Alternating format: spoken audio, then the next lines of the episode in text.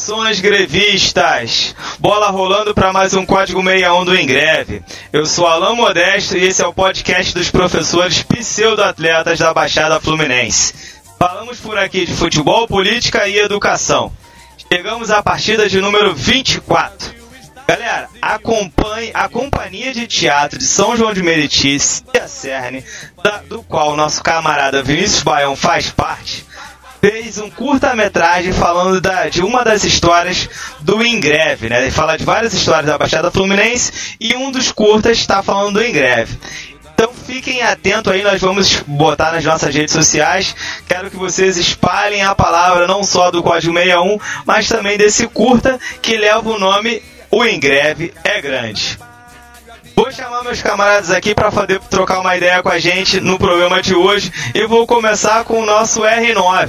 R9, o garoto Fred está pronto para substituir o Evanilson? Fala galera, R9 na área, ex-fazedor de gols do Ingreve, que agora R9 é treineiro e no meu time Fred não é titular, infelizmente a idade chegou, ele não aguenta mais Prevejo problemas para o Colossal. Evanilson fará muita falta, cara. Muita falta mesmo. Cadu, Cano foi chamado de máquina de gols no site da FIFA.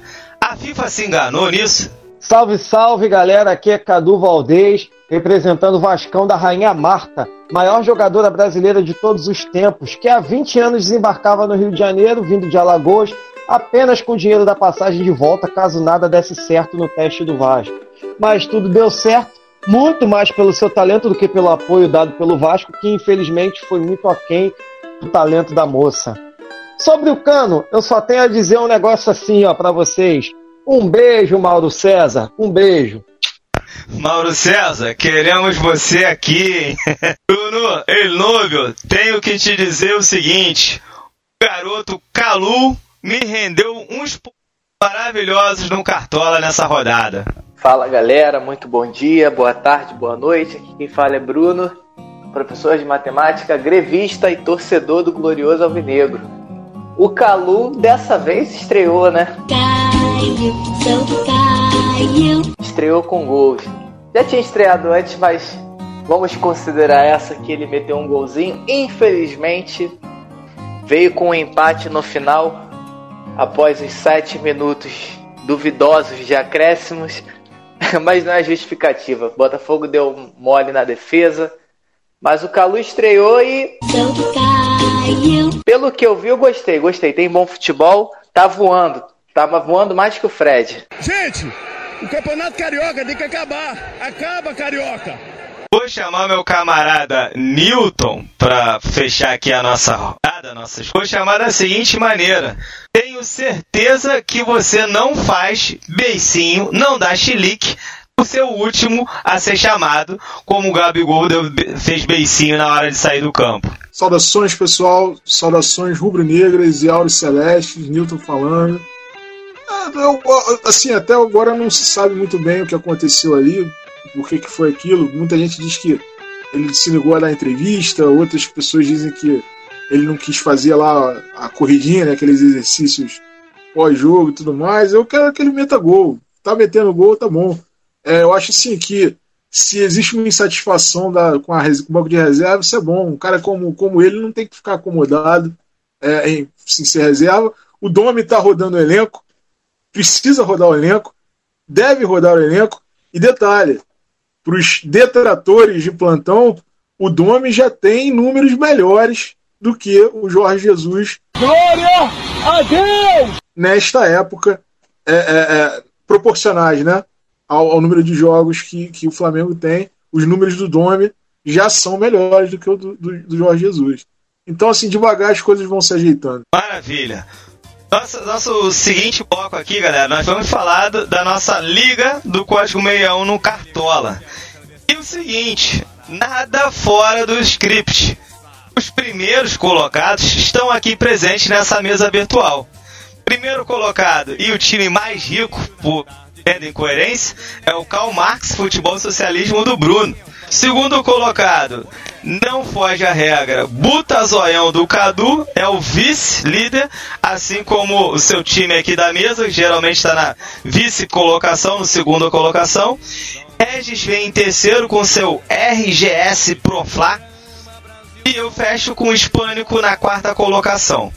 Vou lá para outra ponta da tabela e temos aí o Newton na 17 posição, com seu Chablau 81 é. FC, dona de rebaixamento. Depois dele tem o Lebebum Cristiano Costa. 19, nosso querido Perdigão com Caldeirão. E o último, aí é da família Valdez. É um daqueles perfis do Cadu que ele fala, né? Agora é a irmã Ana Clara Valdez. Eu tenho certeza que é o Cadu com seu terceiro time. É que a minha irmã é a única que trabalha efetivamente lá em casa, então não pode. E, e, e o Lebebum é o time do Cristiano Costa, meu amigo lá de Arrozal. Tá feio o negócio pra você, meu compadre. Olá, tá olá, eu sou tão horroroso no Cartola que eu tinha conseguido ali um, um, um confortável 13 terceiro lugar, 14 quarto lugar. Só que aí eu botei o Soteudo, o Soteudo sumiu, não entrou em campo, desapareceu, minha pontuação Aí eu voltei pra zona da confusão. Você é safado. Tá bom. Você não vale nada. Você é moleque. Você, você é safado. É, no Cartola eu sou o Flamengo em 2014. Eu brigo pra sair da zona da confusão. Olha só, mais um pouquinho você cola no Colossal Tricolor que só tem três pontinhos na sua frente. Então tá tudo em casa. vamos lembrar, galera, vamos lembrar que essa nossa liga ela tá valendo camisa do Ingreve Futebol Clube. Tem gente que tá entrando depois do, da primeira rodada e que de, nem sabe disso. Um amigo hoje veio me falar que não sabia, mas o campeão do primeiro turno e o campeão geral ganham camisas do Ingreve Futebol Clube. Escala de Cara, é incrível como toda rodada eu coloco um jogador que não entra em campo também, cara. Dessa vez foi o Léo Pereira, zagueiro do Flamengo. Pô, Aí fica difícil, estão me boicotando. Não, o Flamengo é o terror dos cartoleiros esse ano. Sim. Eu, eu aconselho a não colocar. Meus camaradas, nossos queridos seguidores aqui, espalhem a palavra. Nossa liga tá valendo camisa do Ingreve.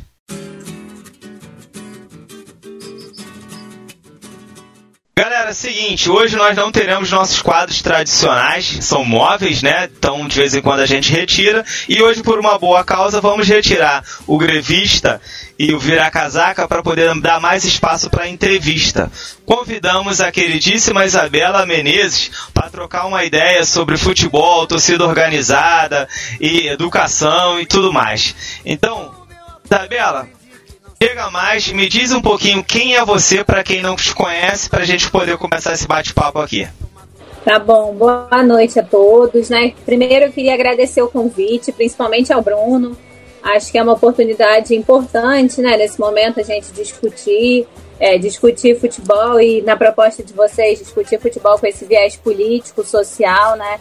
Porque existe toda essa discussão de que futebol é alienação, e a gente precisa compreender que, que existem outras possibilidades de leitura, né? Então, assim, agradeço, é uma, é uma oportunidade também de divulgação do trabalho, né? Então, agradeço muito o convite de vocês. É, falar de si é sempre muito difícil, né? Deixa eu pensar aqui.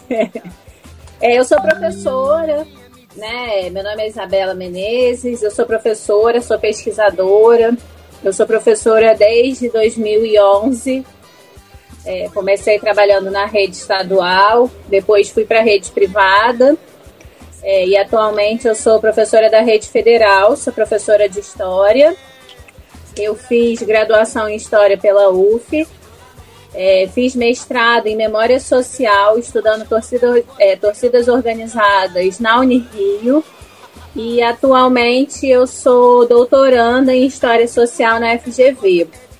É, o meu projeto de doutorado é sobre a formação de jogadores e a participação das mães nesse processo. Eu estou dando enfoque nas famílias negras, nas mulheres negras, porque eu percebi que existia uma lacuna aí nesse campo de estudos. É, eu também milito né, nessa questão relacionada à questão racial e de gênero. Então, os meus estudos, a minha atuação prática como professora, é, essas coisas se, se entrecruzaram, né, e também culminaram na minha pesquisa de doutorado, que começou com outro propósito. E aí eu fui caminhando para esse lugar. É, atualmente eu sou professora do IFRJ, que é no interior do estado, que é no campus de Paulo de Fronten. Sou coordenadora. Ah, minha vizinha. Ah, minha é? vizinha. Eu, eu morei em Mendes em, durante muitos anos, que é ali pertinho. O IFE, eu não sei se você conhece, é no antigo. Ai, esqueci o nome. Era um centro de formação que é bem ali na, na BR, né? Ele é entre Vassouras e Paulo de Fronten, na verdade. Então Morro eu trabalho não é? Em Morro Azul. que burro dá zero pra ele! Morro Azul, Morro Azul. Morro Agudo é, é aqui em Nova Iguaçu, confundi, troquei as bolas. Desculpa. Eu engraçado porque eu sou de Volta Redonda, né? Eu sou do interior e eu vim para o Rio fazer faculdade, fiz tudo, né? Não voltei, continuei aqui e agora já há dois anos eu passei para esse concurso, estou trabalhando no interior, mas aí por enquanto eu trabalho, eu continuo morando aqui no Rio, né? vou lá para trabalhar e volto. Bom, você podia apresentar também o seu time para o pessoal que está te ouvindo. Ah, o meu time é o melhor de todos, gente. Eu torço para a seleção, que é o Flamengo. Bom, que bom. Então eu já vou fazer o seguinte, vou chamar o Cadu, que é o nosso vascaíno da mesa, para já começar o clássico. Tá certo? Então ele vai te, vai te trazer aqui a primeira pergunta. Como você é flamenguista, talvez ele já chegue de carrinho para poder te sacanear, mas vamos lá. Eu não vou fazer isso com, com, a minha vizinha. Até porque ela é vizinha mesmo, porque eu trabalho em Arrozal, que é pertinho de Volta Redonda. Então nós temos geograficamente muita coisa em comum. Isabela, muito obrigado por aceitar nosso convite. Nós estamos tentando contratar o seu passe há muito tempo e, as coisas iam acontecendo de maneira diferente só agora você conseguiu. Legal, muito nos honra. Sua pesquisa é de um fôlego bem interessante, a gente gostou muito. Bom, Isabela, é, logo no começo da sua tese, você diz que é, participou lá na sua graduação, ainda em 2017, na, 2007, na UF, você fez uma pesquisa de campo em que você assistiu 35 jogos na Fúria e 15 jogos pelo, na Loucos pelo Botafogo. A minha pergunta é, como você fez isso tudo sem adquirir depressão, sem adquirir mania de perseguição? Que desagradável! Brincadeira, né? Essa pergunta não. Mas podia ser, né? Se você quiser dar uma palhinha depois sobre isso, você pode, pode dar. Mas é, você disse que é, você diz lá que essa sua pesquisa na graduação ainda na UF, é, você participou de um projeto de pesquisa chamado Paixão Vigiada, em que comparava as torcidas violentas do Rio de Janeiro com as torcidas da Inglaterra. Eu queria que você trouxesse um pouquinho dos resultados dessa pesquisa, o que se aprendeu nesse momento, que tipo de comparação é possível fazer, se, é, se era esse o objetivo. Então, Dudu, é, o que acontece? Essa pesquisa era um projeto, né, assim, de pesquisa pesquisa no, na qual eu fui bolsista. Então era uma pesquisa abrangente. O professor, que era o coordenador, ele que ficou com essa comparação, porque ele que fez o pós-doc na Inglaterra. Né? Então, é, eu e os outros pesquisadores, cada um ficamos responsáveis por, um, por uma torcida de um grande, de um grande clube né, no Rio de Janeiro. Por isso, os quatro maiores.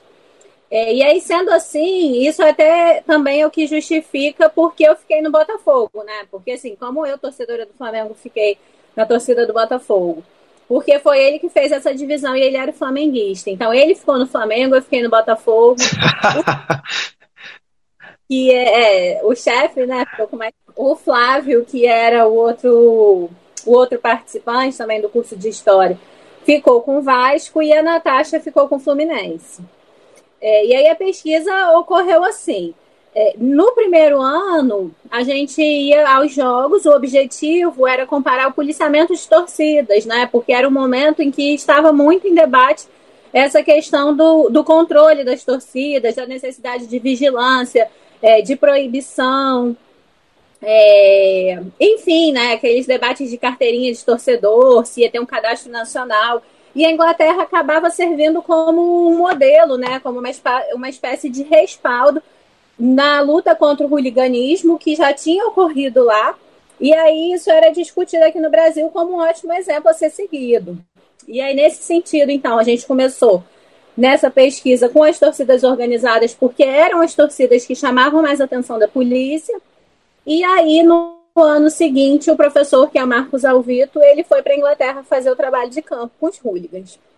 E aí, né, assim, falando rapidamente um pouco dos resultados dele, é, ele gerou um livro que chama Rainha de Chuteiras, que é uma leitura ótima, né? ainda mais para vocês que gostam, porque é uma leitura muito mais é, é uma escrita muito mais literária que histórica, que antropológica. Então serve também para é, é, mais é mais razoável, né, assim, para abranger um maior número de pessoas, um público, e fala muito bem desse, dessa questão do futebol da Inglaterra. E isso é muito legal, porque ele fala que, na verdade, o Brasil não é o país do futebol, que o país do futebol é a Inglaterra por conta da organização. E aí ele vai mostrando né, é, como o futebol inglês vai se construir, a questão das categorias de base, a questão de todas as séries, de todo o funcionamento dos campeonatos ingleses, né? Porque aqui no Brasil a gente tem a Série A,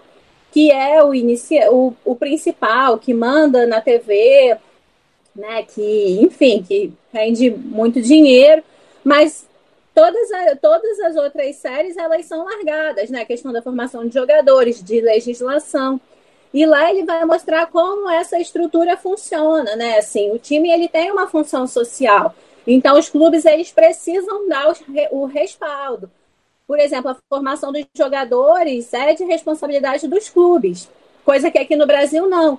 Isso significa dizer que a, o, o, clube ele é responsável pela escolarização do menino até o final, até ele chegar na, na graduação, né, na, no que a gente conhece como universidade. E aqui isso não existe. Aqui existe uma obrigatoriedade na legislação de que o menino esteja estudando, mas a gente sabe que existem várias formas de burlar isso, né? Que, enfim, os mais diversos tipos de ensino são aceitos, não existe nenhum tipo de fiscalização com, com esses jovens. E lá não, lá de fato, esse, esse jovem ele precisa sair dali, né, formado. Então, essa foi uma das questões que é levantada nesse livro, que ele fala dessa questão da formação do futebol ser um investimento, que os clubes são privados, né? Mas existe a necessidade de um investimento na sociedade, coisa que aqui no Brasil é, a gente vê que é muito difícil, né? Assim, tanto na formação de jogadores quanto na questão das torcidas. É, ele fala um pouco sobre essa questão do hooliganismo, como o hooliganismo foi combatido, que não foi com essas medidas é, de, de criação de um cadastro né, do, de todos os torcedores, mas foi da organização do transporte, foi da organização e separação das pessoas durante o jogo, né, assim, da organização da sociedade em geral para lidar com esses jogos muito mais do que acontece aqui. E aí, um exemplo que a gente sempre discutia é a questão dos jogos aqui durante a semana, por exemplo. A gente tem jogo começando depois da novela, porque a Globo até então era a mandatária né, dos direitos dos jogos, e aí isso acabava decidindo o horário das partidas de futebol. Então, isso fazia com que o policiamento estivesse. É, que o policiamento fosse menor. Isso provoca um menor número de transporte público, então, quanto mais tempo esse jogador que está indo para o jogo ou que está saindo do jogo, quanto mais tempo ele fica ali exposto, esperando o transporte, maior é a possibilidade de confronto. Né? Então, assim, é, uma questão que a gente ressaltava e que é muito importante é essa questão de organização, porque as torcidas elas foram e continuam sendo criminalizadas de forma geral mas a gente precisa compreender que existem vários, é, vários mecanismos que têm como lidar com isso, né? Porque os torcedores que brigam, eles são minoria. A torcida é o que garante a festa dos estádios. Mas os, torcedores, os torcedores que brigam, eles são minoria e eles são conhecidos de todos. Né? Eu fiz a pesquisa por três anos e eu conhecia todos os torcedores de todos os times que eram os mais famosos e eles simplesmente não eram presos. É, tem a questão da polícia ser infiltrada nas torcidas, né? Quando tinham é, os, os, embates, né? Porque as torcidas marcavam brigas em redes sociais, é, se encontravam. Então existiam os, é, a ida aos jogos, a saída aos jogos, quem fazia a escolta geralmente eram policiais, eram bombeiros, são pessoas que têm uma relação com o Estado, que andam armadas e que estavam ali. Essas pessoas são conhecidas. Então, assim, o problema não é a torcida, o problema é a falta de, é, de resultados, né? a falta de medidas com esse grupo, que é um grupo pequeno, que é socialmente conhecido e reconhecido nas torcidas, e eles simplesmente continuavam né, e continuam atuando que também são grupos que recebem muitas vezes incentivo de algumas diretorias, é, de, de políticos, né? A gente sabe também de históricos de políticos que conseguem se eleger com esses grupos. Então, assim, é, se é possível né, falar um pouco desses resultados, é que todo esse debate acerca da violência das torcidas, né, da criminalização das torcidas, é, da diferença do futebol entre o Brasil e a Inglaterra levavam para essas questões que não estão relacionadas ao futebol de forma isolada, mas são questões que são latentes da, da nossa sociedade. Né? As relações de corrupção, as relações é, ocultas, as relações ilegais que existem entre o poder, é, o poder estatal, né? entre polícia e outros agentes da lei e esses grupos. Então, é a gente pôde ver que a nossa sociedade ela compartilha, né, ela compactua com essa desorganização, com essa corrupção e com a própria violência em si, porque o Brasil é uma sociedade violenta também, né? E isso vai contrastar com a forma como a Inglaterra é organizada, socialmente, culturalmente, politicamente. É, assim, o futebol ele é só mais um elemento disso que a gente pode fazer essa análise social. Mas não é um problema do futebol, né? São problemas que estão aí presentes. Só fazer dois comentários em cima da sua fala. Uma é que quando o professor na torcida do Botafogo foi pensando na sua segurança, certo? E, e, a outra é, você disse que conhecia todos os torcedores, então fatalmente você conheceu o Bruno, nosso camarada aqui da virtual, e o B13, que é outro jogador da gente. São os nossos únicos dois jogadores que torcem pro Botafogo. Eu achava que o moderador era imparcial, gente. Eu não, tô acreditando nisso, hein? Não temos uma mesa parcial hoje. É o Sérgio é, Ala... que tá mediando? Mas queria dizer assim, pedir minhas escusos. pois é. é. Eu citei aqui o trabalho da Isabela, quer dizer, eu falei sobre o trabalho da Isabela sem citá-lo, né? A Isabela, a gente, que foi a nossa maior referência hoje para essa entrevista, foi um trabalho belíssimo que ela tem é a dissertação dela chamada Entre a Fúria e a Loucura, análise de duas formas de torcer pelo Botafogo Futebol e Regatas. Ou seja, uma forma é a forma que o Bruno torce, a outra forma é contra do outro Bruno torce. Opa! que beleza! Não, chega dessas piadinhas. Tá proibido agora essas tá piadinhas proibido. de mau gosto. Torcida pequena do Botafogo. Não, mas é só para só registro aqui, foi defendido em 2010, né? Belíssimo trabalho. Vamos seguindo. Então, já que a gente já, já zoou bastante o Botafogo, muito conhecido pelo, no grupo como Faísca, eu dou a voz ao Bruno, de Bruno Carvalho, nosso botafoguense aqui. Não, eu, eu, vou, eu vou me zoar agora, porque assim, quando a gente começou a frequentar estádios, eu, eu e Bruno, a gente tinha uma preferência exatamente sobre essa entre essas duas torcidas. Um gostava mais da Fúria, o outro gostava mal da Loucos. É só que eu não vou falar disso agora, não, senão vou entrar na, na pergunta do outro colega. É, eu vou aproveitar. o pior é que é exatamente isso. É, em 2017, quando eu trabalhei junto com a Isabela, é engraçado que foi quando eu comecei a estudar mais é, sobre política. Foi um momento que eu, que eu me aproximei mais do Engreve também. O Engreve surge como um movimento, como um coletivo né, que estuda a relação entre futebol e política. E as pessoas tinham mania de falar que futebol e política não se misturam, né? pelo contrário é, futebol e política devem ser, ser discutidos e eles andam juntos. É, eu sempre gostei, como eu sou um admirador das torcidas sul-americanas, o Alan também, eu sempre gostei das torcidas argentinas. E eu lembro que uma vez falando sobre isso na sala dos professores, a Isabela, eu não sei se ela vai lembrar disso, ela me atentou é, sobre o movimento das Barra Bravas. É, e eu parei para analisar, falei, cara, o pior que é isso mesmo que acontece, sabe? Só que a minha pergunta não vai direto nisso, porque, se eu não me engano, o Newton vai falar desse assunto. Mas a primeira pessoa que me atentou é, sobre a questão das organizadas e o movimento das Barras Bravas foi você, Isabela, na sala dos professores. Não sei se você vai lembrar isso. Foi em 2017, exatamente na época que você lançou o livro, o seu livro, né?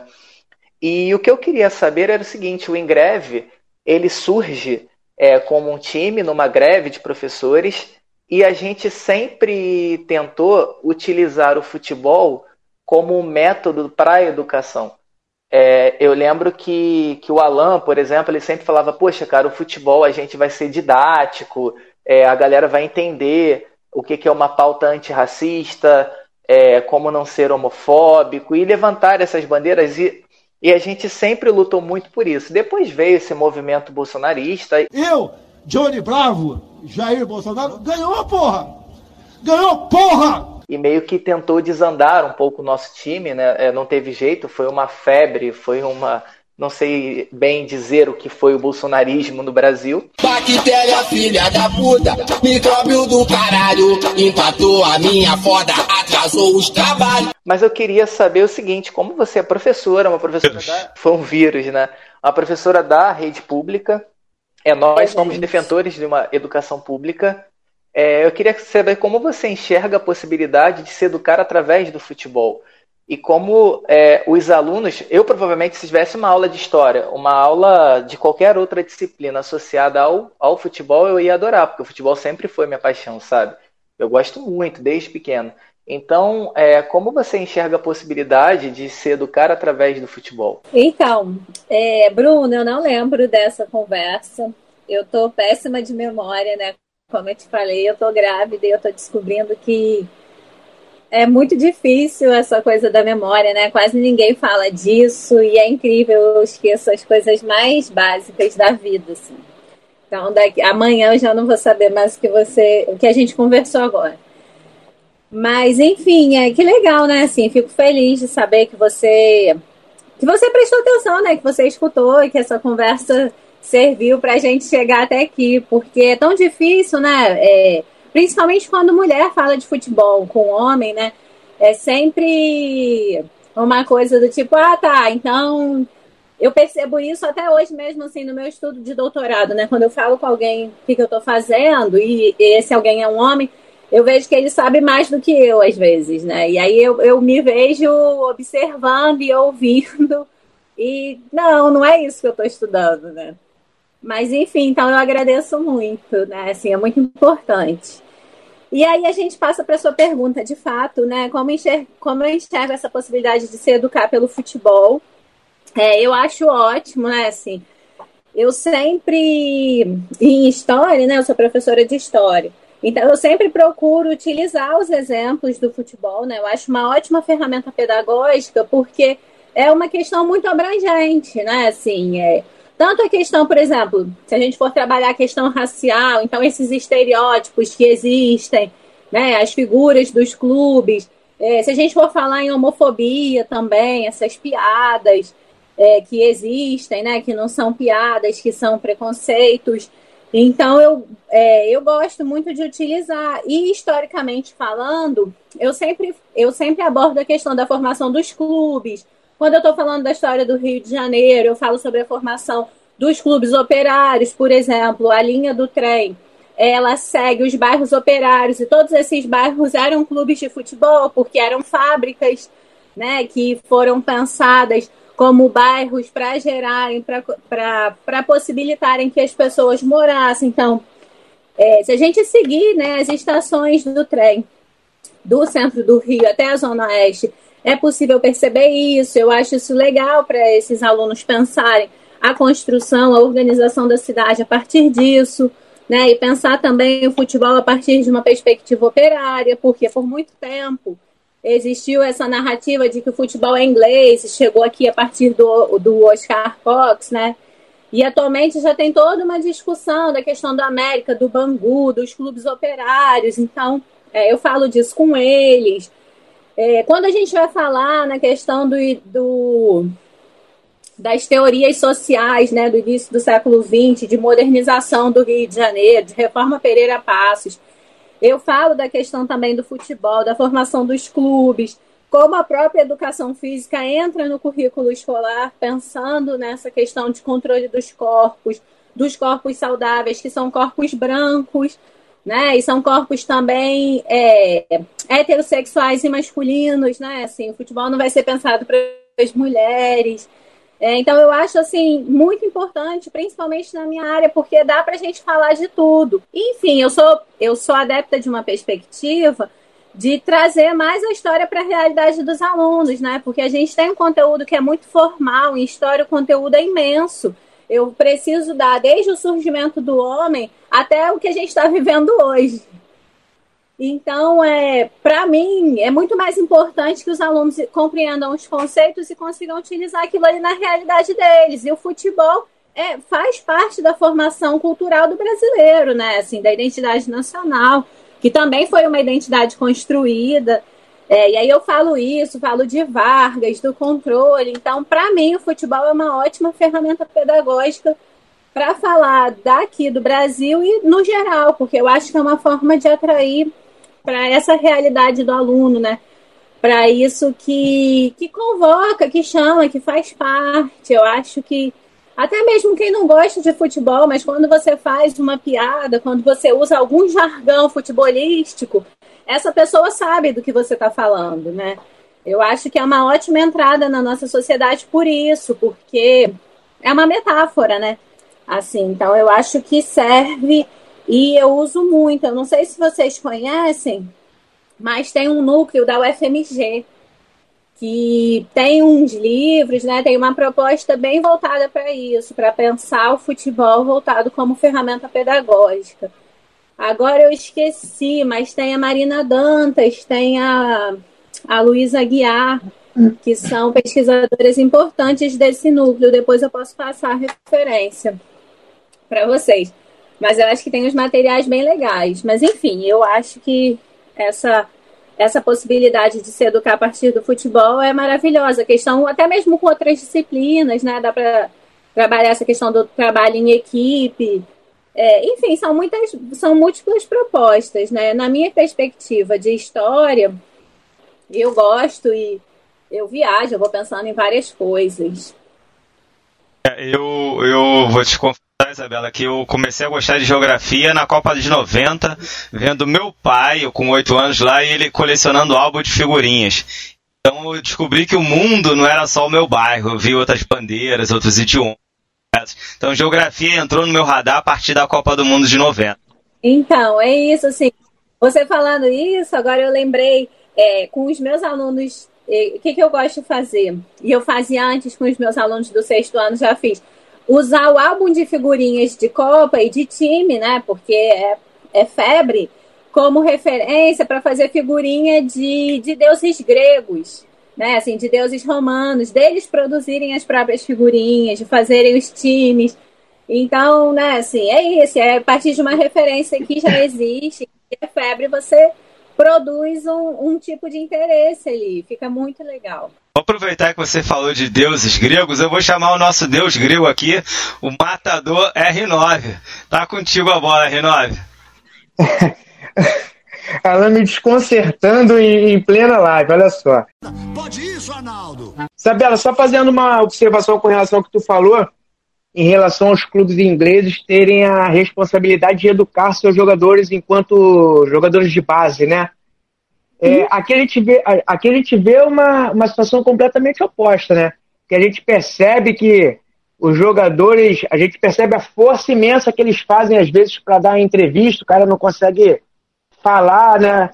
É, se enrola na frente do jornalista com a pergunta. Que merda. Em entrevistas coletivas, a gente vê que dificilmente o cara responde o que o jornalista está perguntando. Né? É, a gente vê a dificuldade dos jogadores é, se posicionarem politicamente quando acontece alguma coisa, né, quando rola algum tipo de racismo por parte da torcida ou até do adversário. Então, os jogadores aqui no Brasil, especialmente, a gente percebe que a maioria deles eles não têm estudos, né? Então, o, o, os clubes eles não conseguem ter essa ação importante que, que é até social, né? Basta se matricular numa escola, mas não importa se o cara está estudando ou não verdadeiramente. Que existe uma legislação que obriga, mas não existe nenhum tipo de fiscalização. E se nós pensarmos no próprio horário de treinamento, né, que esses jovens são submetidos, é impossível ele estar na escola formal esse horário. Se ele treina hoje de manhã, ele não consegue chegar para o treino da tarde, ou se ele treina à tarde, ele não consegue, é, ele não consegue de manhã, né? Então esses alunos acabam indo para o ensino noturno, não tem nenhum tipo de fiscalização. É, o que é muito pouco falado é que existem vários campeonatos, né? Não tem só os campeonatos oficiais, eles viajam, eles são emprestados entre clubes, existe uma grande forma de comunicação na qual eles vão desde futebol de várzea até para os clubes profissionais mesmo. Eles estão sempre viajando, então essas viagens elas são oportunidades para esses meninos de conhecerem outros lugares, efetivamente, né? Só que eles simplesmente abandonam os estudos. É, eu trabalho no doutorado fazendo entrevistas com as mães e é muito comum elas falarem que, os, que esses jovens chegam e não conseguem fazer mais nada, que eles vão dormir porque eles estão exaustos. É, geralmente eles moram muito longe do lugar de treinamento, não existe CT suficiente para todo mundo. Então, eu já entrevistei, por exemplo, um menino que saía de casa três e meia da manhã, com 13 anos, ele acordava três e meia para ir sozinho para o ponto, para pegar o ônibus e ir lá para Xerém para treinar. Atualmente ele está jogando em, em Abu Dhabi.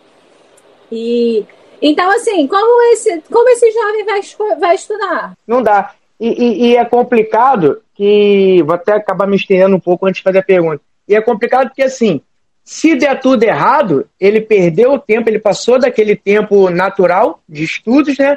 E se der certo, ele provavelmente vai virar um milionário e o cara não consegue nem administrar bem o, o dinheiro dele, muitas vezes, porque o cara não tem estrutura nenhuma, né? De conhecimento. Nós tivemos o caso aí do. Temos o caso do Gerson, né? O Gerson que joga atualmente no Flamengo, que foi para a base do Fluminense porque não tinha condições de, de, de, de treinar no Flamengo. É, o pai dele chegou a negociar, isso foi dito em entrevista. O pai dele chegou a nego tentar negociar com a diretoria do Flamengo uma ajuda de custo diferenciada, por, por ele não ter as condições adequadas. E aí o Flamengo estava numa época né, muito mais complicada e a negociação não foi para frente e ele foi para a base do Fluminense. É, esse é só mais um grande problema que, que a gente tem no nosso futebol, né? Rafa, Mas... licença, rapidinho. Só um breve comentário, só para embarcar aí na onda de vocês, é porque a, a, a, Isabela ela é de volta redonda, né? E eu dou aula em Arrozal, e, e, e o, um exemplo desse, desse sintoma que ela descreveu aqui para nós, eu assisto lá em Volta Redonda, lá, lá em Arrozal, porque muitos dos nossos alunos eles param de estudar para ir jogar no Volta Redonda, que é o clube mais perto, né? O clube de expressão, com um pouco mais de expressão, mais perto que tem lá, e os relatos são terríveis. Eu chego, às vezes, eu chego sempre seis horas da manhã no colégio, porque eu venho de longe pra caramba, acabo chegando muito cedo, e sempre tem três garotos assim no ponto de ônibus, passando muito frio, com o uniforme de volta redonda, e muitos deles são nossos alunos, e eles contam que às vezes vão treinar sem, sem comer. Sem comer, né? Porque a realidade é bizarra. Vai lá, é surreal, vai dentro cara. aí, Rafa, porque já. É surreal. Eles não então, garantem, né? garantem café da manhã, eles não, não garantem transporte. Os jovens em formação que recebem esse auxílio, né, algum tipo de auxílio, são jovens que se destacam muito, que já têm empresário, que têm relações com o clube. Né, assim, é, existe a necessidade de toda uma série de, de investimento mesmo, né, investimento material, investimento pessoal, de, de ter, é, de ter pessoas. Profissionalização. Presentes profissionalização da, da coisa, né? É suficiente. Então, assim, a exploração é um trabalho moderno, é um trabalho escravo moderno, assim, é um trabalho escravo contemporâneo é. que esses passam na base. É. E falando em profissionalização, a gente viu, a gente viu no último sábado membros da torcida organizada do, do Figueirense invadindo lá o CT do clube para agredir jogadores, membros de comissão técnica, né? por conta da fase do time, que inclusive até semana passada tomou um 3 a 0 do meu Fluminense. É, e assim, no momento que a gente cobra tanto profissionalização né, dos clubes de futebol, a gente percebe que a gente que ainda tem dirigente, que como você falou, que tem aliança com membros de torcida organizada, é, é, essa relação que parece que são reféns de alguns membros que, assim, eu particularmente não consigo entender muito. Não são todos os clubes, mas muitos clubes passam por isso ainda hoje. Eu queria saber de você, por que ainda existe esse tipo de dirigente? E queria saber também é, por qual motivo esse tipo de problema não consegue ser resolvido aqui no Brasil? Esse problema de torcida organizada invadir CT para bater em jogador. Então, é uma pergunta difícil, né? Mas eu acho que esse problema não é resolvido porque não é um problema da torcida organizada, né? É, são essas relações que existem. São relações econômicas. Por exemplo, enquanto eu acompanhava o Botafogo, eu vi questão relacionada à venda de ingressos, a desvio de ingressos. A torcida tem acesso a ingressos. E quem permite isso é a diretoria. E é a mesma diretoria que vai utilizar essa torcida para pressionar, por exemplo, também jogadores. Né? Isso já aconteceu no Flamengo, isso já aconteceu no Fluminense, não agora, na história recente. Mas é, vocês imaginem só, quem permite que um grupo de torcedores, porque isso não é um grupo de 200 pessoas, é um grupo pequeno de torcedores. Como esse grupo tem acesso ao clube? Há clubes que são protegidos, há clubes que têm segurança, né? É, esses treinos dos jogadores, os jogadores são é, são a joia, né, assim, dos clubes. Os jogadores profissionais desses clubes grandes, eles valem muito dinheiro.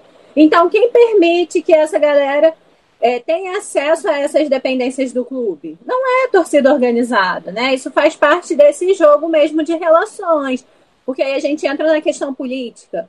É, esse, o, as diretorias, elas duelam entre si e aí elas vão ter os grupos que são mais ou menos fortes, que são das torcidas. E essas torcidas vão para o estádio, é, mal ou bem com essa torcida, com essa questão do dinheiro que rola, tem a compra também de materiais, tem um. um é, é possível conseguir uma massa, né, um número grande de torcedores que também não tinham, que não teriam acesso, mas tem acesso a partir desses ingressos doados, né?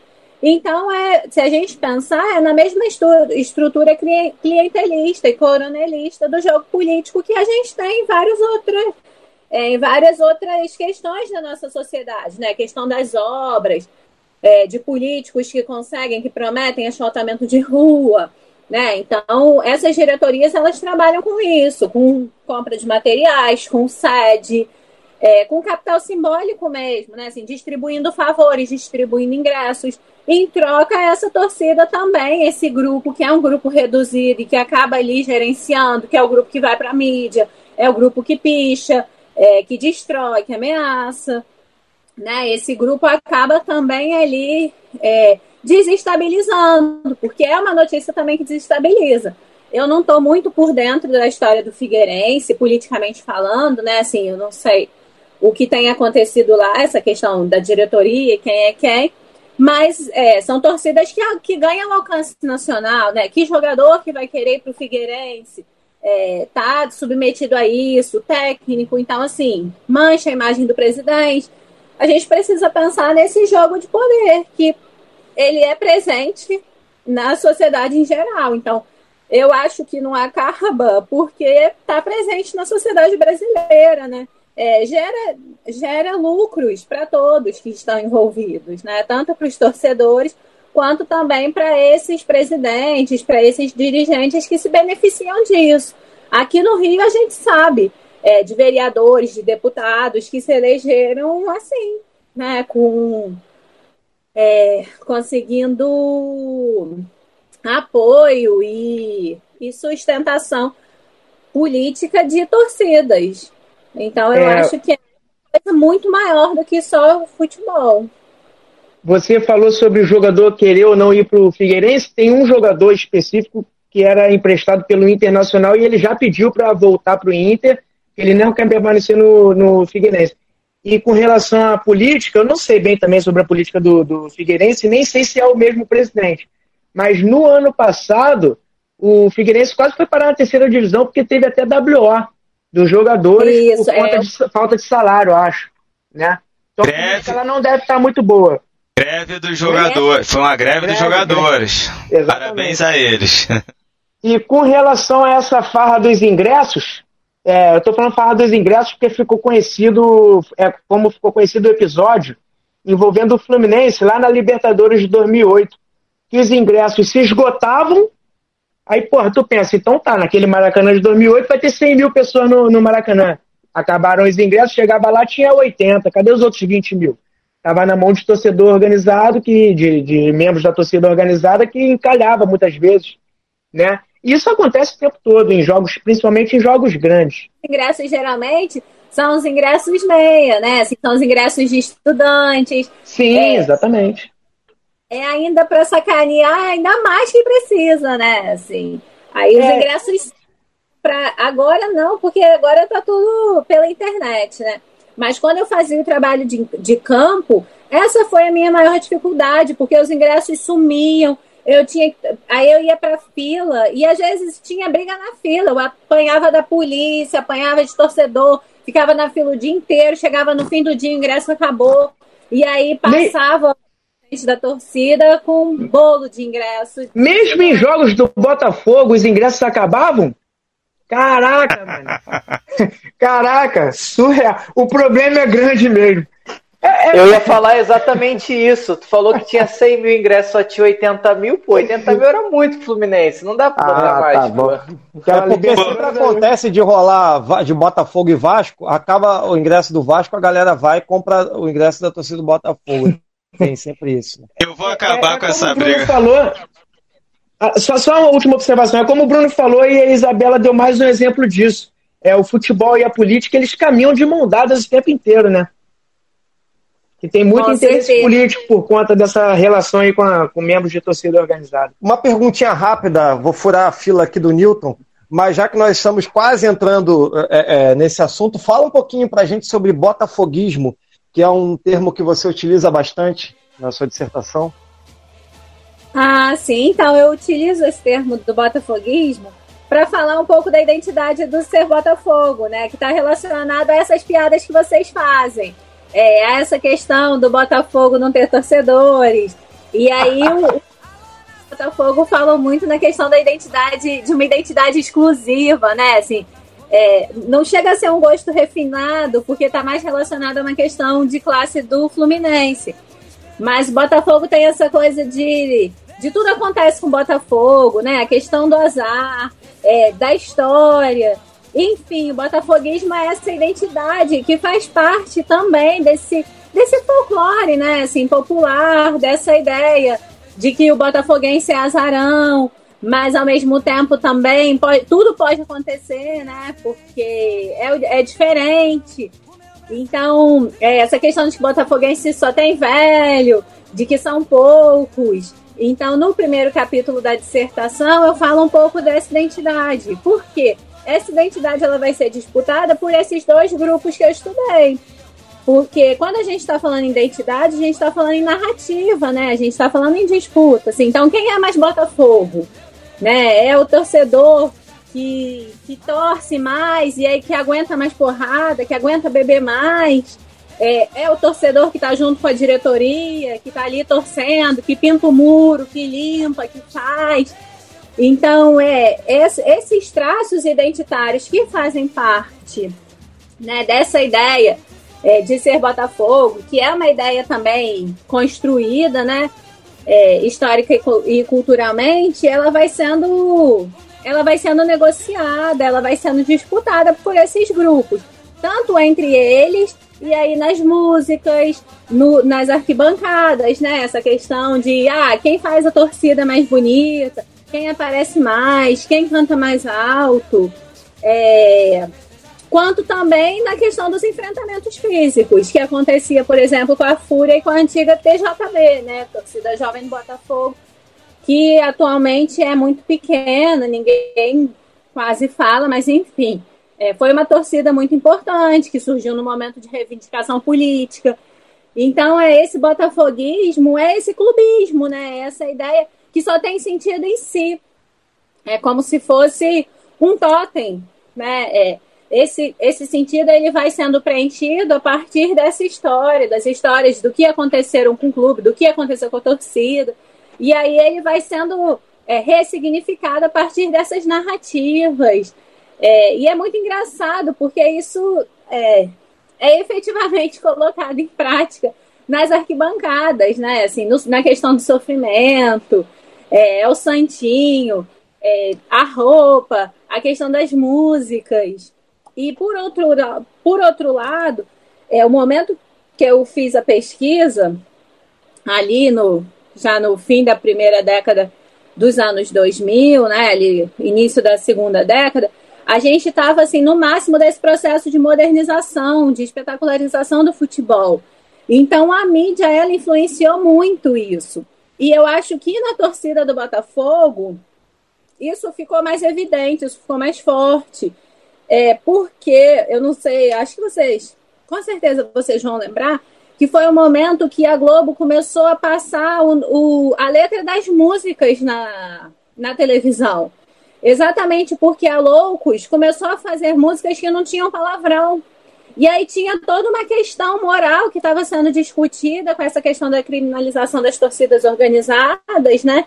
E aí os palavrões, a briga. Quando surgiu uma torcida do Botafogo que tinha, é, que tinha um perfil branco, né, de moradores da Zona Sul, de homens que eram loucos pelo Botafogo, com essas músicas que, que eram músicas de alento, né, que buscavam um pouco essa questão da identidade dos barra bravas, mas também se afastavam pela questão da violência, a Globo foi a principal é, propagandista, né, assim, dessa identidade. E aí começou a colocar a música da Loucos, que depois, aos poucos, as outras torcidas também começaram a cantar. E isso começou, é, foi, se, foi se expandindo também para os outros clubes, né? Com a Urubuzada, no Flamengo, e com, e com as outras torcidas que eram essas torcidas inspiradas no, nos Barra Bravas, né? Que eram torcidas que falavam que eram um movimento, porque se afastavam dessa questão da violência e de toda a questão institucionalizada das torcidas organizadas, mas buscava ali esses mesmos signos identitários do Botafogo, né? É, essa questão do ser único, é, de sofrer muito, mas de não abandonar, de não abandonar de nenhuma forma o time, é, que são padrões, que são identidades que estão ligadas aos torcedores em geral, mas que na torcida do Botafogo ganhavam mais sentido, né? Assim como o Flamengo vai ter lá o, o seu pertencimento, os vascaínos e os tricolores, enfim. Os outros clubes também vão ter. Então eu acho que o botafoguismo está relacionado a isso, né? Assim, a essa identidade que está sendo manipulada, está sendo colocada ali em disputa o tempo inteiro e continua sendo hoje, né? É, é, eu queria só fazer um acréscimo ainda na, na resposta do, do questionamento do Rafael, é, muitos clubes, né, diversos clubes, clubes grandes, clubes da Série A, é, a, os membros ou ex-membros das torcidas organizadas, eles já fazem parte das diretorias. Chegam até a cargos de, de presidência. É, nós tivemos exemplos aí, temos exemplos, inúmeros exemplos, exemplos recentes, é, em, em vários clubes, é, alguns com um histórico de, de, de, competência, né, porque é, o fato do cara vir da torcida organizada não quer dizer necessariamente que ele seja um cara que vá fundar no, no, no cargo em que ele está exercendo. Mas tem outros casos mesmo, de, de modo que é, essa, essa, essa invasão, digamos assim, essa introdução dentro do clube, ela é profunda da torcida organizada. E geralmente é um cara que já na organizada exercia um cargo de liderança. Não é qual, qual, qualquer um. Ele já era presidente, diretor, já era um cara conhecido de lá de dentro que passa a ser presidente, diretor do clube A, do clube B. Né? É, a minha pergunta é a seguinte: é, eu, eu, escutando você falar aí sobre construção de caráter identitário né, do torcedor, é, eu, como, como, como rubro-negro que sou, eu sempre refleti a respeito disso. A construção do caráter identitário, a meu ver, ela é um processo eminentemente romântico, né, no sentido de idealização, né? no sentido de você idealizar. E o, o, o rubro-negro ele sempre sofreu com isso, porque a torcida do Flamengo ela é heterogênea na, na, na sua essência ela é heterogênea. Então, quanto mais heterogêneo você tem naquele objeto, mais difícil você passa a ser a construção desse, dessa, dessa identidade e mais fácil se torna a manipulação dela. É, e do, uma discussão recente, principalmente dentro do próprio Flamengo, e ela, ela, ela nasce, ela surge dentro do Flamengo e toma uma proporção maior é a, a respeito da elitização do, do, da arquibancada, a elitização, processo de elitização do, do, do futebol.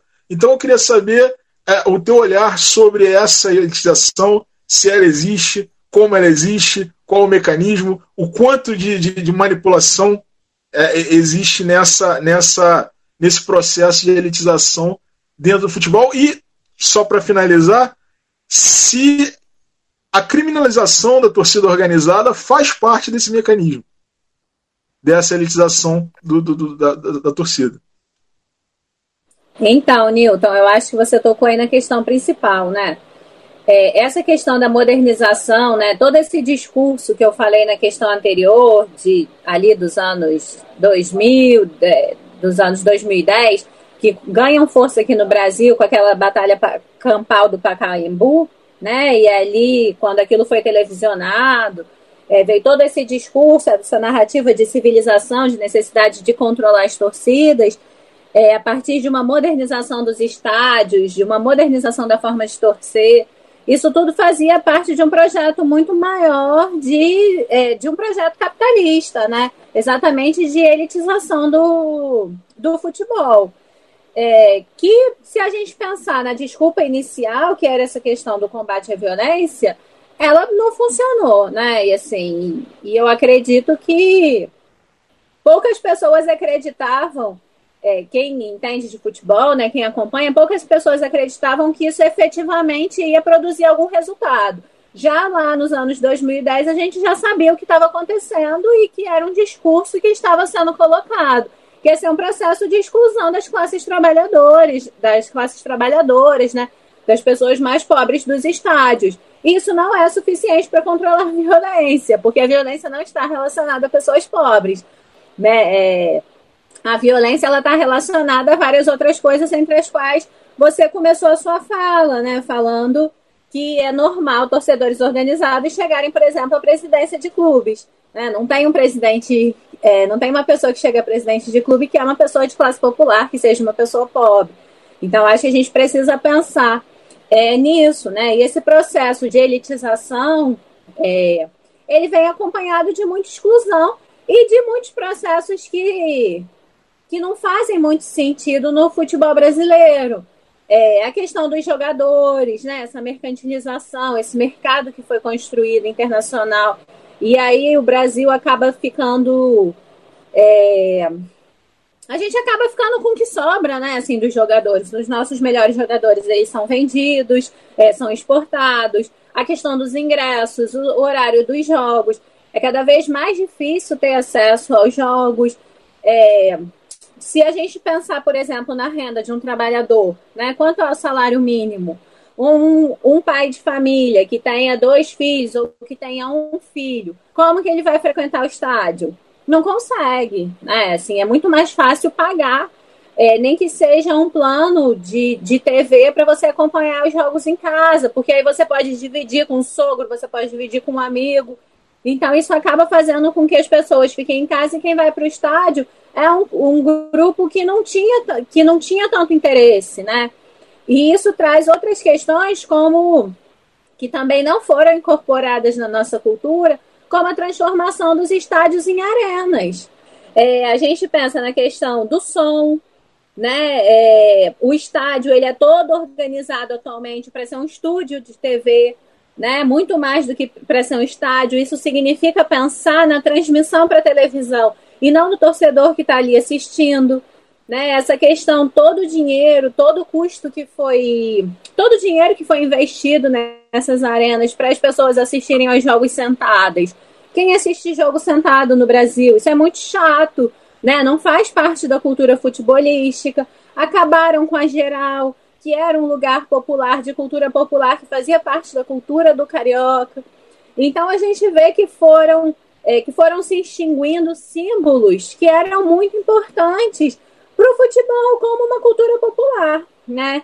Enfim, isso também não significa dizer que o futebol não é popular e que as pessoas é, não continuem assistindo aos jogos. Continuam, mas isso faz parte de um processo de exclusão muito grande. É, a questão de, da implantação do sócio-torcedor faz parte desse processo. Você agora, para conseguir comprar ingresso, você precisa ser sócio. E aí, quanto mais você paga, você tem acesso a jogos. Né? Ano passado, para conseguir ver os jogos do Flamengo, era um inferno, porque dependendo de qual tipo de torcedor você era, você tinha acesso ao primeiro, ao segundo, ao terceiro. E aí tem torcedor que, mesmo pagando mensalidade, não consegue nem ter acesso aos ingressos porque eles esgotam antes.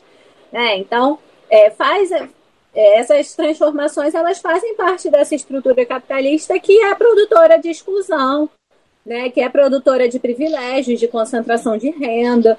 Você vai vendo que esses grupos, esses clubes grandes, eles vão conseguindo cada vez mais capital.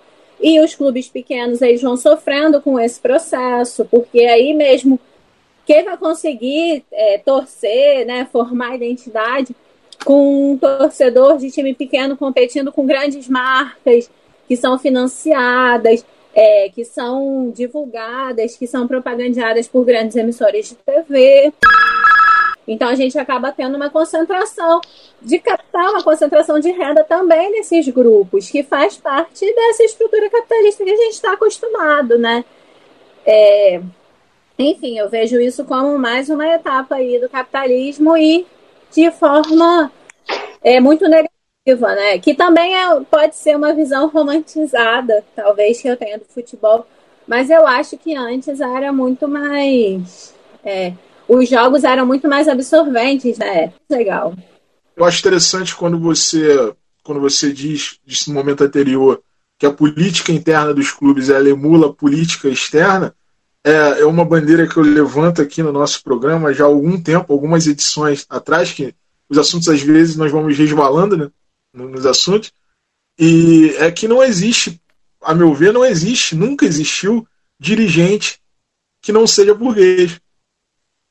Todo dirigente, todo cartola, ele é um representante da burguesia, ainda que de repente ele tenha ideias mais progressistas, né? um, uhum. pertença a um grupo mais progressista dentro do clube e tudo mais. Ainda assim, você vê que o, o, presidente atual do Vasco é médico. Né? O presidente atual do Vasco é médico. Aí você vai pegar o outro lá do, do clube tal, é engenheiro. Aí você pega o outro do clube tal, é, é, é advogado. Então, assim, a, é, não, não existe esse dirigente com, com ligado né, às massas. É, é, no Flamengo, nós estamos falando aí, você tocou no assunto, é a questão do, do, do, tamanho dos estádios também, a diminuição do, do tamanho dos estádios, né, pegando o Maracanã aí como grande exemplo é, chegou ao absurdo de você ter um Flamengo e Madureira que, que era jogo de tabela do Campeonato Carioca, onde você não conseguia ingresso, mesmo sendo sócio torcedor. Você não conseguia. O time numa fase muito boa, a torcida lutando todos os jogos. Então, assim, é, no Flamengo, eu estava falando sobre a questão da, de, de, ser uma torcida heterogênea. É, nós. Você. O Flamengo, é, isso fica bem definido acaba sendo bem visível, bem definido. Por quê?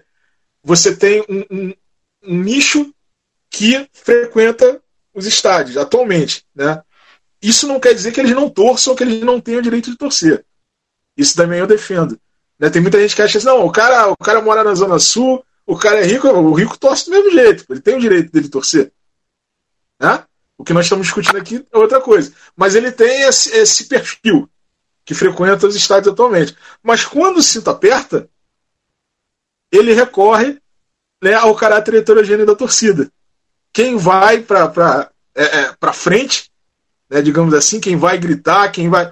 Aí ele bota ingresso, a, é, ingresso com lata, lata de leitinho, ingresso a 10 reais. Né? E isso é um mecanismo que não só o Flamengo usa, muitos clubes usam isso. Né? Ele chama para si o, o, o cara mais humilde. É interessante, porque, a, meu ver, ele se vale, inclusive, da carência do próprio torcedor. Né? Ele se vai da camisa do torcida. O cara tá afastado há tanto tempo que ele pensa assim: não, esse cara vai torcer mais. Ele tá tanto tempo afastado do estádio, tanto tempo alijado do estádio, que eu permitindo a entrada dele, ele vai dar o sangue na arquibancada. Se ele puder, ele entra e joga. Isso, e é, é resultado de exclusão. Porque o que acontece? Esse, essa pessoa que mora na Zona Sul e que tem dinheiro, ela pode e ela deve torcer. Mas se o Flamengo estiver lá embaixo na tabela, ela já acha chato, não vai. E aí ela tem a opção de escolher outros programas com aquela grana. Né? Enquanto uma pessoa de classe popular, trabalhador, é, não tem essas opções, porque simplesmente não tem tanto dinheiro disponível e não tem também opções disponíveis.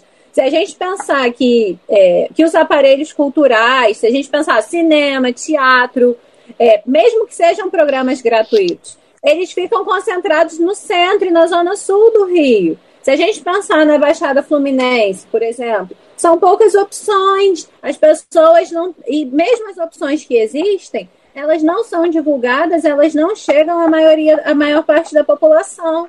Então, esse cara, ele não, né, que a gente está falando de pessoas pobres, de classe trabalhadora, ele não tem recursos para ir para outros lugares.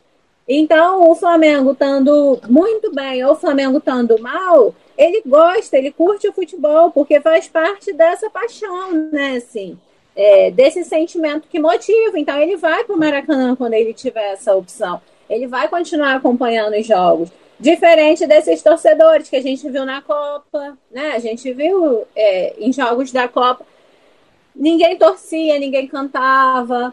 É, tem jogos que ficam vazios porque não tem público por conta dos ingressos que são caros. Isso também ocorreu em vários momentos no ano passado. É, e aí o Flamengo, por ter uma torcida muito grande, acaba se lucrando, é, lucrando ainda mais com isso, porque pode simplesmente excluir esse grande número de torcedores que não tem grana, pode colocar os ingressos num preço super abusivo. E aí, quando, esses, quando o Flamengo também não está bem, os ingressos abaixam, vai ter sempre público para ver, né? Porque hum. quanto maior o número de, de torcedores, maior a possibilidade de exclusão, né? Assim, maior a possibilidade de um exército de reserva, né? Pensando aí no, no Marx e, sim, e no sim. Tem, é tem, tem, como. É, tem, tem uma cena daquele documentário sobre Geraldinas. É, tem uma cena que, que é emblemática sobre isso que nós estamos conversando, que é quando um, um rapaz, um Geraldino, vira e fala assim: não, eu não tenho dinheiro para pagar terapeuta. É, eu não tenho grana para bancar análise. Aqui é minha terapia. Aqui eu faço minha análise. Né? É uma cena emblemática sobre isso aí que nós discutimos. minutos de emoção e de alegria,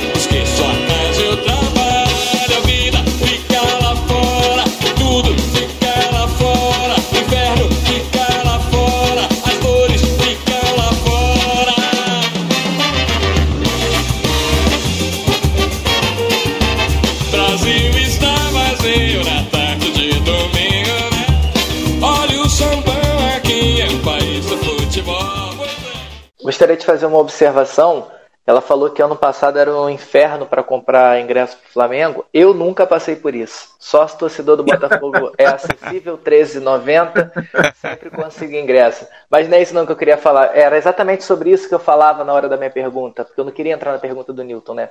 Em 2017, que foi quando eu tive essa conversa lá na sala dos professores com a Isabela, foi o ano que o Botafogo fazia uma boa campanha na Libertadores.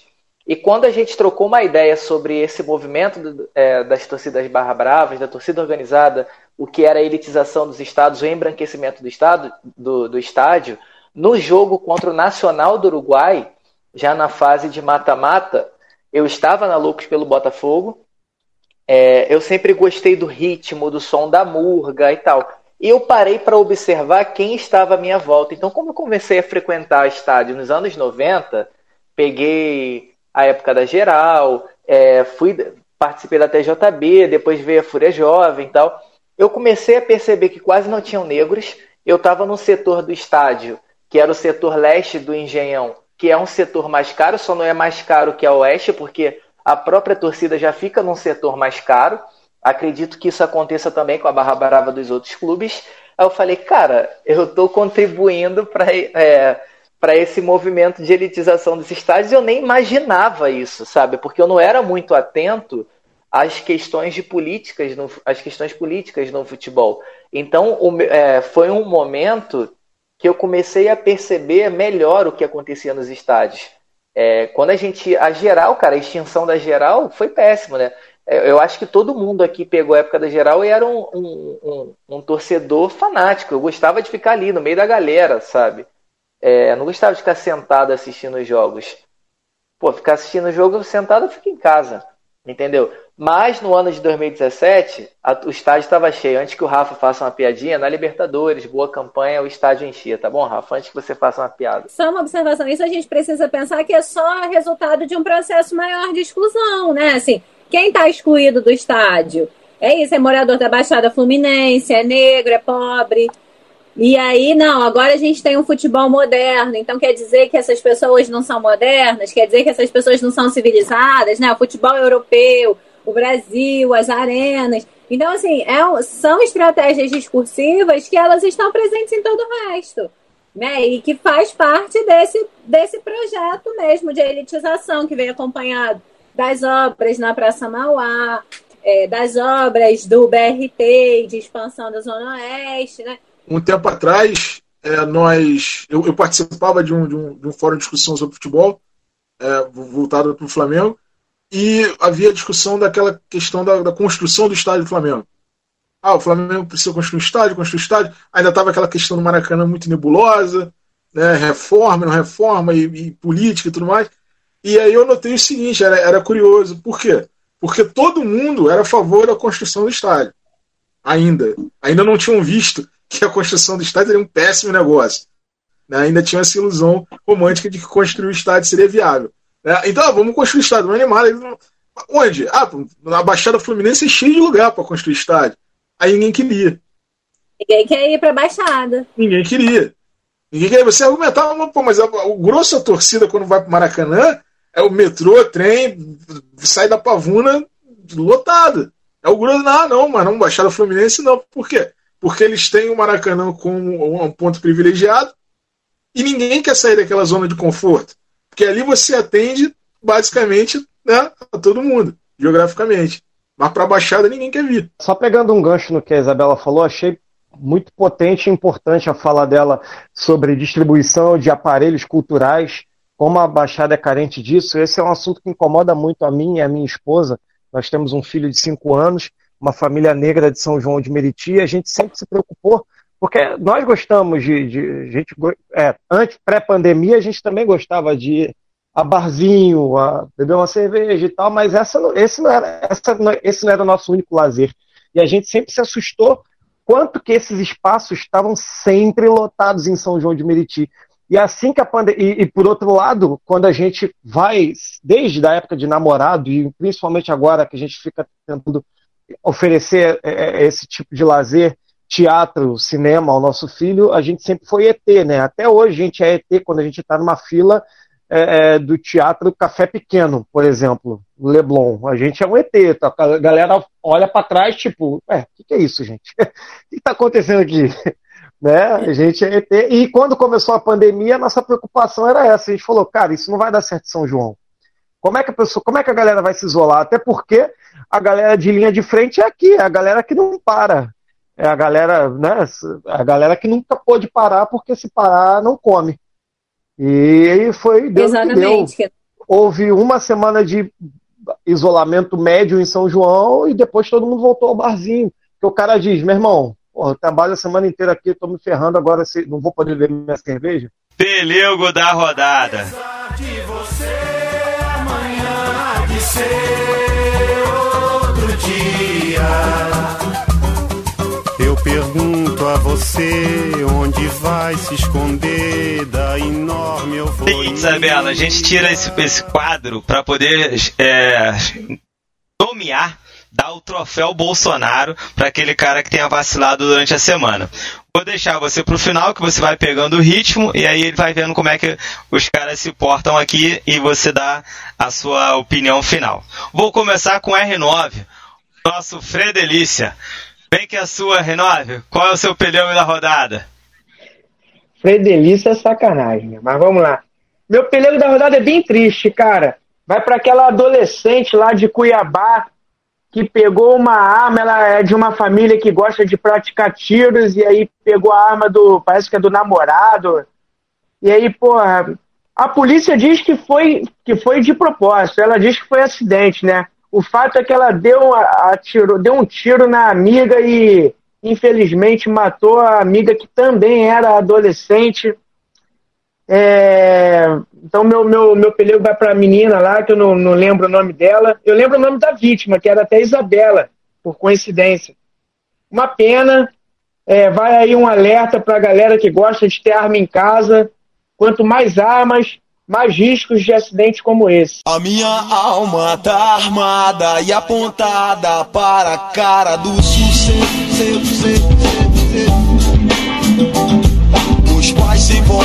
Os pais sem voz, não é paz, é medo, medo, medo, medo, medo. Às vezes eu falo com a vida, às vezes é ela que diz qual a paz que eu não quero conservar pra tentar ser feliz. Lamentável, lamentável que ainda tenha uma espécie de política pública incentivando a compra de armas, né? Mas beleza. Cadu, nosso, nosso Felipe Bastos do, do Código 61. Pelego da rodada, tá contigo. Porque só meto golaço, é por isso? Obrigado. é, meu pelego da rodada também é triste. Aliás, é bem redundante falar em tristeza. Todo pelego da rodada é triste, né, cara? É...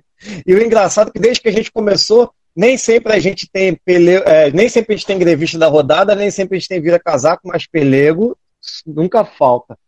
Meu pelego da rodada, ele de novo é coletivo, vai para a Polícia Militar e vai para a Justiça do Rio de Janeiro, pelo caso que aconteceu, super lamentável, que aconteceu com o jovem Luiz Carlos da Costa, aquele músico lá de Niterói.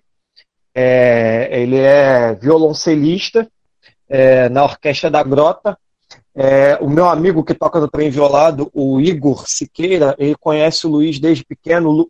O Igor, ele estudou na Grota, foi professor lá na, na Orquestra da Grota, conhecia, e é sempre lamentável, né, como as coisas acontecem. Uma coisa me chama sempre a atenção quando envolve casos de racismo, de, de injustiça, né, é, é, contra negros, é, violência policial, enfim, sempre quando envolve. É, é, que a primeira coisa que, a, que, a, que, quem, que, que as pessoas que são próximas a, a, essa vítima precisa fazer é ter que provar por A mais B que a pessoa não é aquilo que está sendo acusada, quando na verdade deveria ser o contrário. Peraí, o cara foi preso? Então prove por que, que ele está preso, cara. Porra, não é? Já reparou que sempre é assim? Morreu alguém injustamente, vai todo mundo lá com carteira de trabalho do cara. Olha só, ele era trabalhador e tal. Eu não estou aqui penalizando as pessoas que fazem isso. Tem que fazer, não tem jeito. Mas é como uma inversão de valores, ela acontece na sociedade, a gente não consegue nem refletir sobre isso. Aquilo fica naturalizado e a gente nem, nem debate que aquilo é uma loucura. Né? Então, se amanhã eu for vítima de violência, pô, minha esposa vai ter que ir lá com foto minha, eu dando aula e provando, e ao, e ao mesmo tempo ainda ser assunto de botequim de gente falando, mas será que era isso mesmo? Então, meu pelego da rodada foi para essa para mais um caso explícito de racismo institucional. Me ver na prisão é o desejo da madame, mas eu não tenho AP de um milhão em Miami, comprado imobiliado com dinheiro do povo. Eu olho pra TV e me sinto mais um pouco, contaminado e dominado pelo medo. Aqui, cadeia é pra puta, pobre e preto. É, vou chamar aqui o nosso Honda grevista. Ele veste a camisa 4, gente. Bruno, traz o seu pelego. É, tá difícil essa semana, né? Tá difícil porque o governo Bolsonaro não para. Muita gente fazendo merda, então não dá para botar o Guedes toda semana, né? Nem a equipe econômica do Guedes. Mas eu vou colocar um cara que ajuda a sustentar essa galera no, no poder. Só substituindo bem o Cunha, né? Rodrigo Maia, né? Não tem como é, enviar uma proposta de reforma administrativa é lamentável a forma como ele age. E como Quem é Rodrigo público... Maia? Eu não conheço o Rodrigo Maia. Botafogo. Esse é o Botafogo que eu gosto. Esse é o Botafogo que eu conheço. Tanto tempo esperando esse momento, meu Deus. Deixa eu festejar que eu mereço mais é esse. Ah, é o Botafogo. É o Ah, tá, Botafogo da Lava continuar. Jato, desgraçado. Continuar. desgraçado ainda é associado ao clube, né? É brincadeira, mano. É, mas, cara, é lamentável a fala, né? É lamentável a, forma como o servidor público, principalmente, e principalmente professor da rede pública, é visto no Brasil, né? É, primeiramente, eles falaram em possibilidade de demissões para funcionários públicos, fim dos penduricalhos, entre aspas, né? Como licença-prêmio, é, também dá uma certa liberdade para o presidente extinguir órgãos públicos. E a fala do Maia é que a proposta é boa, que geralmente se fazem ajustes, mas era muito boa, que já estava na hora do servidor público também ter um olhar sobre produtividade, sobre qualidade, eficiência do serviço público, enfim. É, é um cara que é comprado, né? Ele gosta de dinheiro, então ele está ali para exercer exatamente isso. Então, pra, é, eu pensei no, no, na PEMERG, mas a, a, equipe, a equipe econômica desse lixo desse governo e, e parte da Câmara, o Centrão e, e, e o presidente da Câmara me incomodam muito, cara. É, é impressionante. Então, na minha opinião, o pelego dessa semana é, é o Rodrigo Maia mesmo. É o pelego da rodada. Vou chamar o Newton aqui, o nosso lateral chileno, nosso Maurício Isla, só cruzamento certeiro. Traga o seu pelego, Newton. Deu mole, o Isla quase virou pelego, né? Aquele pênalti infantil, né? Que ele fez. Mas, ok, vamos lá. Do jogo. É, eu ia colocar, eu ia colocar o, o, o Mário Frias, o secretário de comunicação do governo, na Secom por aquele trailer com, com Marcelo Adnet, mas. Eu esqueci dele, mano. É, é, é, aquilo foi, foi grotesco, né? Como a SECOM é grotesca, é um órgão grotesco. Ela já foi citada no Código 61, na entrevista que nós fizemos né, recente, é, é, sobre esse, aquela famosa, famigerada lista de antifascistas, veio de lá, da SECOM. É, a SECOM é um, é um órgão grotesco, como tudo desse governo. Mas é, a fala do, do, do, do Bruno, eu acho que o Rodrigo Maia ele tem que ganhar porque ele é responsável por tudo isso. É, ele alimenta essa galera, ele sustenta essa galera, ele mantém essa galera. Ele admitiu isso. Eu não, nós não estamos aqui atribuindo uma culpa que, que ele não tem admitido. Ele admitiu isso publicamente no, na entrevista que ele deu ao Roda Vivo. Já tinha feito isso antes com metáforas dizendo que o país estava sob pandemia, sob quarentena e que não, não poderia tirar o presidente e tudo mais. E, assim, nós sabemos muito bem a que interesses ele atende, né? E é, é, é o homem por trás das cortinas, né? Então, assim, é, para mim, ele, ele ganha isso. Eu espero que a história ela se lembre dele. Porque é muito fácil a história se lembrar do Bolsonaro, dos filhos do Bolsonaro, do Paulo Guedes. É muito fácil a história se lembrar dos generais. Né? Gente como Rodrigo Maia geralmente se safa da história. Então, assim, eu espero que a história se lembre dele, exatamente o que ele fez, o que ele está fazendo e o que ele produz. A história vai se lembrar. Só que se a gente tiver dois tempos para dar nas, turmas, nas nossas turmas daqui a 10 anos, já tá bom pra cacete, mano. Aí a gente vai dar lá no finalzinho, na, na, no, no, o recreio quase batendo. Ah, galera, o Rodrigo Maia, anota aí. Ih, deu, já foi todo mundo pro recreio. Só dá tempo de fazer a chamada. E eu tô meio pessimista, porque a gente dá ditadura. E olha aí, gente. 2020, o povo tá defendendo a ditadura. Tem gente que fala que ditadura não existiu. Então eu nem, nem, nem sei mais. Verdade. É triste quando o professor de história defende a ditadura, né? Aí é mais triste ainda. Ah, isso não existe, isso não existe, isso não existe. Bom, Merece uma surra. Ô Isabela, sua vez, traga o seu pelego da rodada. Então, o meu pelego vai ser coletivo. Eu pensei mais nessa semana, porque foi uma semana revoltante aqui na cidade do Rio de Janeiro. O meu pelego da rodada vai ser a Câmara Municipal aqui do Rio, que rejeitou o pedido de impeachment do Crivella, gente.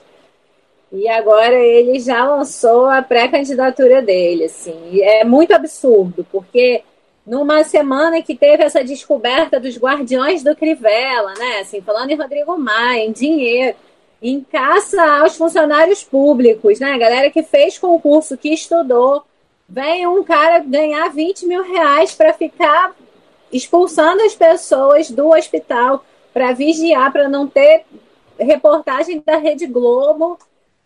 Aí a Câmara vai lá e, e, nega o processo de impeachment, não pode, gente. A gente está muito no fim do poço, assim, muito no fundo do poço. Eu confesso que, como eu falei agora há pouco, eu estou muito pessimista. Então, meu pelego da rodada, meu pelego da rodada vai para vai para a Câmara, porque é, é impossível. Eu tinha certeza que o negócio ia. Confesso que eu acreditei. Esses são os verdadeiros guardiões do Crivella. E eu vou te dizer mais, aqui nesse podcast também tem guardião do Crivella, sabe por quê? Vou te explicar como é que funciona a nossa regra. Quando tem convidado, cada um escolhe um pelego diferente e eu, de maneira assim, cordial entrego o Bolsonaro da semana para o pelego que o convidado elegeu. Só que esses dois aqui, Newton e Bruno, me derrubaram. Escolheram junto Rodrigo Maia e a regra diz que o maior, maior voto, o maior número de votos leva o troféu. Ou seja, eles protegeram o Crivella. Também são guardiões do Crivella. Mas, Alan, você não está observando o artigo 61 do o segundo parágrafo do artigo 61 do nosso livro de regras, que diz que quando uma convidada assistiu 35 jogos do Botafogo sem ser botafoguense, o voto dela vale dois, então você desempata. Exatamente. É, é estilo Tadeu Schmidt. Você é moderador, você é moderador e não conhece nossas regras. Meu Deus do céu. Como é impressionante, cara. Como vocês tentam me, me derrubar, cara. É impressionante. Mas Deus está vendo, cara.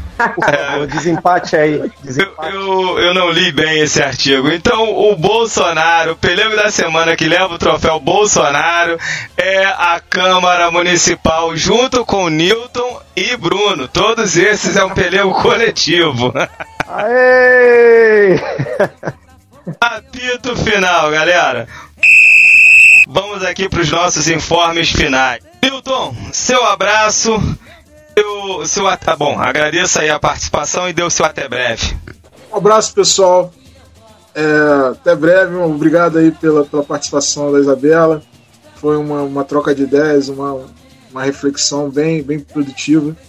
É, a primeira, primeira mulher que nós entrevistamos. A primeira Aê. mulher a fazer parte da, da, da, da do Código 61. Já, já entrou para a história. Fiquei feliz. Muito bom, muito bom. Bruno, aquele abraço, meu camarada. É, queria agradecer novamente a, a, presença da Isabela. Muito obrigado por comparecer, por nos aturar por esse, esse período de gravação de programa. É, e até mais, galera. Até a, a próxima partida. Saudações grevistas, saudações alvinegras e só a luta muda a vida. Isabela, vai pensando aí numa dica cultural que eu já te chamo. R9, até semana que vem, meu camarada. Valeu, Isabela. Muito obrigado por ter aceitado o nosso convite. Galera, um abraço. Fiquem todos com Deus. Uma ótima semana para todo mundo e saudações tricolores. Cadu, um abraço, meu camarada. Até semana que vem. Aquele abraço, galera. Obrigado a quem chegou até aqui. É, o meu abraço hoje vai vem com um puxão de orelha. Eu queria dar um puxão de orelha na família Valdez, que, com exceção de mim, está fazendo muita vergonha na nossa Liga do Cartola. Tem o meu irmão aqui que está em 15, o Daniel, Carlos Daniel Valdez, minha irmã que está na lanterna e o meu afilhado e sobrinho que está em 14. Pelo amor de Deus, Caio, Caio Vitor que está em 14. Vamos melhorar isso aí, por favor, minha gente. Todo mundo vascaíno, Cadu? Graças a Deus. Ah, então é isso, pô. Tá explicado. Tá explicado. Tabela. Olha lá no topo da, da tabela e fala comigo. Olha lá no topo da tabela. Tabela, muito obrigado por ter aceito o nosso convite, participar aqui do Código Meião do Ingreve. É, deixa o seu abraço, seu recado final e deixa pra gente também uma dica cultural. Tá bom. É, bom, gente, queria agradecer né, mais uma vez o convite. Queria também me desculpar por ter desmarcado, porque realmente a vida aqui estava caótica, mas assim, foi ótimo, adorei o programa. É, adorei conhecer vocês, nosso, o nosso bate-papo aqui. Muito obrigada. É, e a minha dica é de uma série, né? Assim, eu pensei numa série que eu vi, que eu assisti nos últimos dias, que eu gostei muito. É Little Fires Everywhere, que é Pequenos Incêndios por Toda Parte. É uma série que está disponível na Amazon.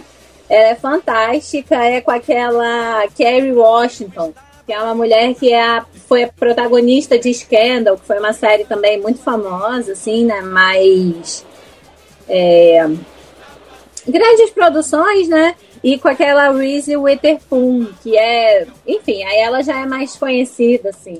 É uma série muito legal que fala um pouco de relações raciais, é uma, a relação ali entre essas duas mulheres, as filhas, as famílias.